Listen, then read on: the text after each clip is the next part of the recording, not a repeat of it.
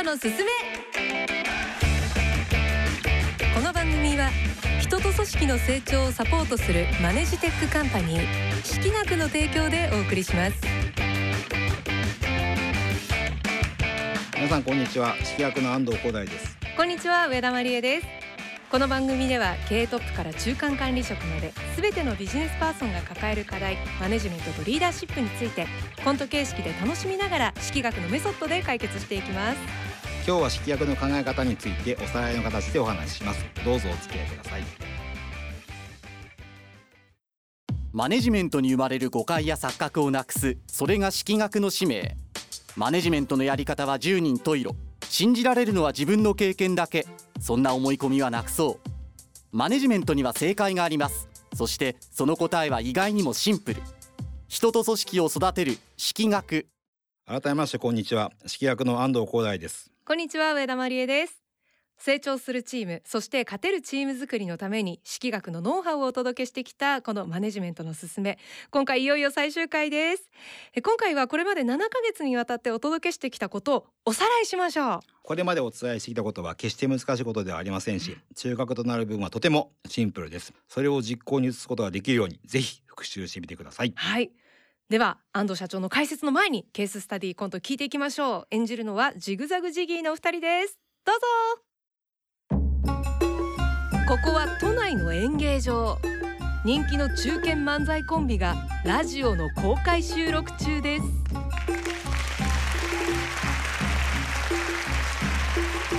どうも。ーケーススタディです。池田最近真似ってるかい？え？何それ？マネジメントを学んでるかい？流行らないから使うのやめて。俺たち漫才師だよ。マネジメント関係ないじゃん。漫才師だってビジネスマンだよ。ほらスーツをこうやって着て。これは単なるステージ衣装。単なるってなんだ？高かったんだぞ。だから親父の給料はたいて。いや自分の稼ぎで払え。でもいきなりどうしたんだよ。いやね。実はいいラジオ番組に出会ってさラジオ日経マネジメントのすすめ。式学の安藤光大社長と我らが上田馬之助さん。ああ間違えた。上田まりえさん。いくらなんでも間違いすぎだろ。あとコント師のなんとか時期そこはしっかり覚えてあげて。で何学んだんだよ。いいですか？マネジメントというのは実は本当にテンプルなんです。多分シンプルって言いたいんだよね。こめかみあたりにパンチを打って。本当にテンプルだった。いやマネジメントの話に戻して。お前さエンゲージメントって聞いたことある？いわゆる組織に対する愛着や思い入れだろ？会社を強くしていくためには高めることが不可欠だって。実はそれマネジメントには必要ないの。え？なんで？え教えてくれよ。ダメです。今日は説明しません。エンゲージメントが低いんで。いやちゃんとやれ。漫才中だぞ。なあ困るだろ？そういうことだよそんなのなくても頑張れないと。えー、だったらモチベーションは？ブブーブブブブブブブブはいはい必要ないです。いくらなんでも否定しすぎだろ。盛り上がるためにみんな集めて決起集会開いたりするじゃん。居酒屋行ってもよく見かけるぞ。え？居酒屋？誰と言ったんだ？いや普通に今の彼女と。今度実家に挨拶に来なさい。親父を気取るな。俺相方。社員は会社に入った以上成果を上げるのは当たり前のことそして成果を評価されたらモチベーションは自然に上がる。モチベーションは与えるものではなくて芽生えるものなの。なのにいまだに集会なんて。まさに時代の周回遅れ。どうもありがとうございました。勝手に締めるな。まだ時間ある。関係性を曖昧にしちゃダメ。上司は上司部下は部下。きっちり分けなきゃいけないの。そう俺の髪型のように。ああ綺麗な七三ですね。でも最近は白髪の方がどっちが上司でどっちが部下かな。やっぱり白髪の方が上司？意味がわからない。擬人化するな。必要なのは何よりルール。ルールに沿って働く方が社員は成果を上げられるんだよ。じゃあ漫才も？同じことだよ。マイクの前で掛け合いをする。ネタ時間はこのぐらいでこういうルールが決まってるから俺らは自由にボケられるんだよ。仮に全てが取り払われたらああもう俺脱ぐしかないじゃん。ルールがあって本当によかった。そして査定は印象ではなく数値のみを見て冷静に決める。俺らもそれならどんなにいいか漫才で何回笑いを取ったかその数でギャラをアップしてほしい。おーい事務所の社長聞こえてますか？残念ながら今日は不在ですでもいろいろ並べ立てても今って結局この時代だろ？マネジメントを考えたって。そういうこと言ってるから冠番組持てないんだよ。それに関しては別問題。人間っていうのはどこまで行っても組織あっての個人なんだよ。その看板の力によって社会の中で評価されてる。個の力だけじゃ生きていけない勘違いしちゃダメってことだよ。へえなるほど。ためになったよ。お笑いコンビも一つの組織一人だったら漫才できない。だからお願い。解散しないで。これからもよろしくお願いします。ジグザグジギーのお二人ありがとうございました。さあ7ヶ月いろんなお話いただきました。その中でも特に大切なポイントについて改めて解説をお願いいたします。まずはじめに数値で評価することの大切さ、うん。もう徹底した定量評価こそがフェアであるということ。でそして足りないところが分かれば人はすぐに対策できるということでした。もう繰り返し繰り返しこれもお伝えしましたね。そうですね、うん。まああの評価の機能っていうのは一つはやっぱその部下の成長うん。かなと思ってます。で成長のためには何が必要かというと、やっぱその自分の不足を明確に理解し向き合うことなわけで、はい。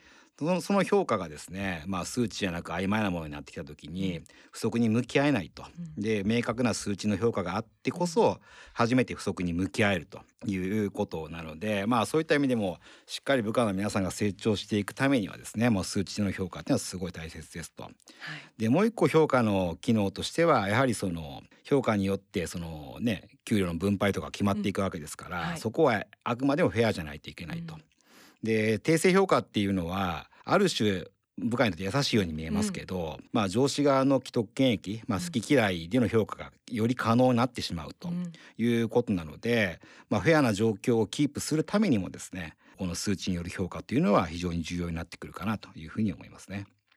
では続いてのポイント参りましょう。こちら。ルールの大切さ。え組織のマネジメントというのは感情的なものではありません、はい。組織はあくまでルールで動かすものであるということでした。そうですね。あのまあルールルールっていうふうに言うとですね、なんか非常にこう堅苦しいように見えるんですけど、まあ働く人たちにとって一番恐ろしい状態っていうのは、はいルールがその上司の感情によってコロコロ変わる状態なわけですうんね。やだ。組織っていうのはその役割や責任に応じて決めれるルールの範囲っていうのは決まっているわけなので、はい。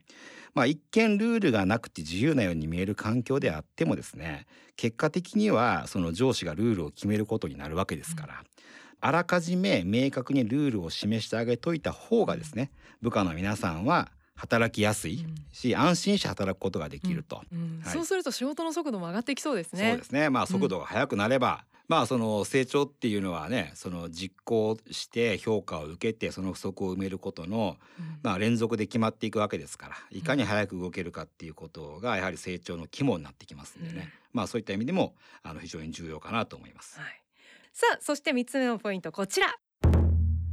社員のモチベーションを上げようとしないこと社員とバーベキューをしたりスパに行ったりしてはいけないという。ねそんなお話もしましたね。そうですね、まあそもそも会社で働くっていうことを決断した以上はですね、はい。まあその会社に貢献し成果を上げて初めて給料を獲得できる存在なわけですから、はい。まあ会社がモチベーションを上げてくれようがですね、くれまいがもう前提全力で頑張らなきゃいけない存在うん。なわけですね。はいでも会社がですね従業員のモチベーションを上げるという行為をすると、うん。従業員の皆さんはモチベーションが上がった時に頑張って上げてくれなければ頑張らなくていいと。うん要は会社のモチベーションを上げてくれる施策が自分にはまるかどうかで頑張ることを選択できる、まあ、うん。そういう存在であるというような勘違いを起こしてしまうと。はい。